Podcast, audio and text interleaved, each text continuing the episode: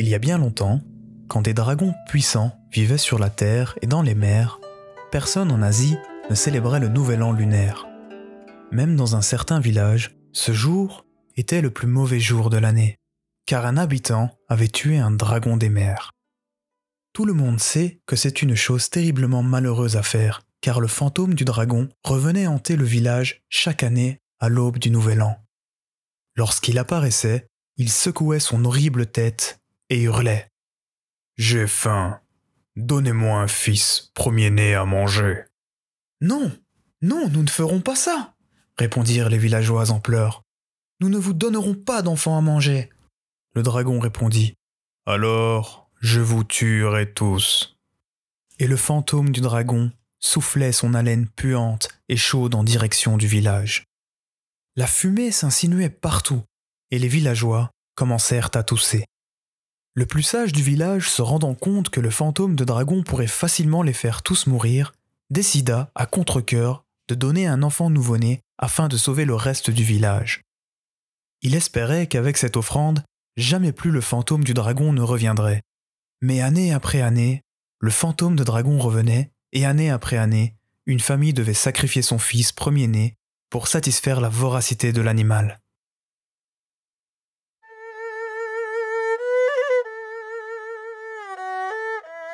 Une année, c'était au tour de la jeune veuve Teng de sacrifier son seul enfant, un beau garçon qui allait avoir 5 ans. Comme le voulait la tradition, quatre jours avant le nouvel an lunaire, le prêtre taoïste quittait le temple et s'en allait à travers le village jusqu'à la maison de l'infortuné qui devait sacrifier son premier enfant. Comme il marchait en direction de la crique, là où se trouvait la maison de la veuve Teng, tous les villageois se demandaient avec hésitation. Où va-t-il cette année? Chez la veuve Teng, dit une femme. Oh non, pas chez elle, c'est son seul enfant, s'écria une autre. Les voisins de la veuve Teng s'étaient rassemblés tout autour de la maison. Ils s'attendaient à entendre des cris de douleur au moment où elle apprendrait la terrible nouvelle. Mais rien. Aucun son ne parvenait de sa petite maison. Lorsque le prêtre est reparti, ils se sont précipités pour voir ce qui se passait.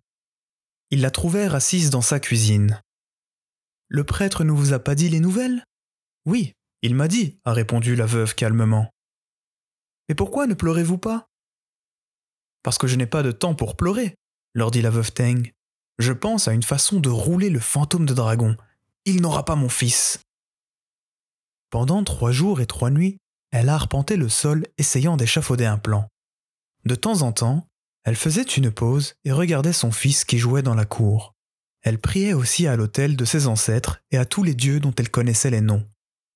Lorsque son fils s'endormait, elle s'asseyait à côté de lui et lui caressait doucement le visage qui ressemblait tellement à celui de son père.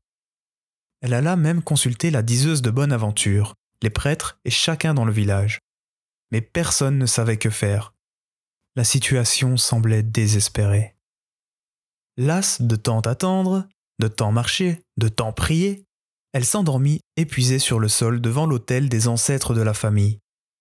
Son petit-fils qui l'avait vue se dit qu'il ne devait absolument pas l'éveiller, car elle rêvait peut-être et il ne voulait pas lui couper son rêve. Bien lui en prie, car effectivement, sa mère rêvait. Parce qu'elle n'avait pas dormi durant trois jours, une masse de rêves lui venait dans un ordre décousu.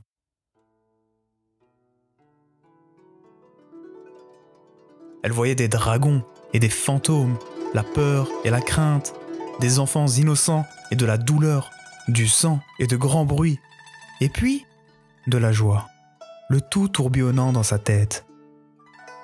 Quelques heures avant l'aube, elle s'éveilla et doucement secoua sa tête encore douloureuse d'avoir tant rêvé. Et alors, le miracle se produisit. Les images décousues s'assemblèrent et elle sut ce qu'il fallait faire. Les dragons de son rêve avaient peur de deux choses peur de la vue du sang et peur de bruits violents. Généralement, quand quelqu'un a peur, il s'enfuit en courant. Mon plan sera simple. Je mettrai le sang sur ma porte et je ferai tant de bruit que le fantôme du dragon sera effrayé et partira en courant. Du sang, pensa la veuve. Je suis si pauvre que je n'ai même pas un poulet à tuer pour prendre son sang. Elle prit son couteau le plus pointu et se coupa le doigt. Laissant goutte à goutte couler son sang sur un tissu jusqu'à ce que toutes les gouttes, jointes ensemble, recouvrent entièrement l'étoffe. Elle prit le tissu et l'accrocha à l'extérieur, sur sa porte. Maintenant, il faut faire des bruits violents. Les pétards seraient le mieux, mais je n'en ai pas. Je suis si pauvre que je ne pourrais pas en acheter, et en plus, il n'y a aucun magasin ouvert aujourd'hui. Elle réfléchit et pensa au bambou. Elle savait que lorsque des morceaux de bambou brûlent, ils se fendent dans un bruit épouvantable. Elle prit son couteau pointu et elle s'en alla dans le froid afin de couper une douzaine de grands morceaux de bambou. Elle les plaça en pyramide devant sa porte, juste au-dessous du tissu taché de sang. Ainsi déposés, ils brûleraient rapidement et éclateraient tous à la fois. Quand devrais-je allumer le feu? se demanda-t-elle. Juste à temps, ni trop tôt, ni trop tard, afin qu'il éclate dans le visage du fantôme de dragon. Elle attendait tellement qu'il lui semblait que le soleil était gelé au-dessous de l'horizon et ne monterait pas aujourd'hui. Tout était calme, si calme que le seul bruit qu'elle entendait était les battements de son cœur. Finalement, la lune et des étoiles ont commencé à disparaître du ciel. Faiblement, elle a entendu le hurlement du fantôme de dragon. Était-il temps d'allumer le feu? Non, le fantôme de dragon était trop loin. Chacun dans le village était tapi dans son lit sous les édredons et les couvertures. Personne ne dormait, sachant que la veuve Teng attendait le fantôme du dragon. Seul son fils dormait du sommeil d'un ange. On entendit un hurlement. Le fantôme de dragon devait être en bas, au centre du village. Il était temps pour elle d'allumer.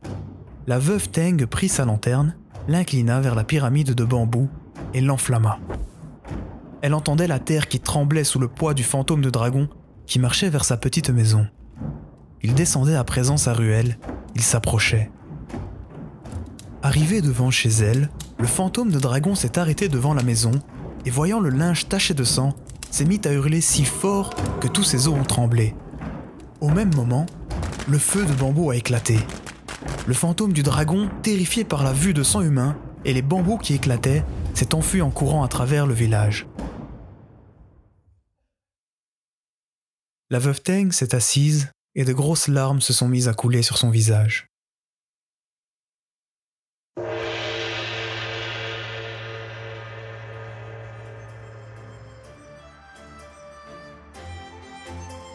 Les gens du village ont accouru.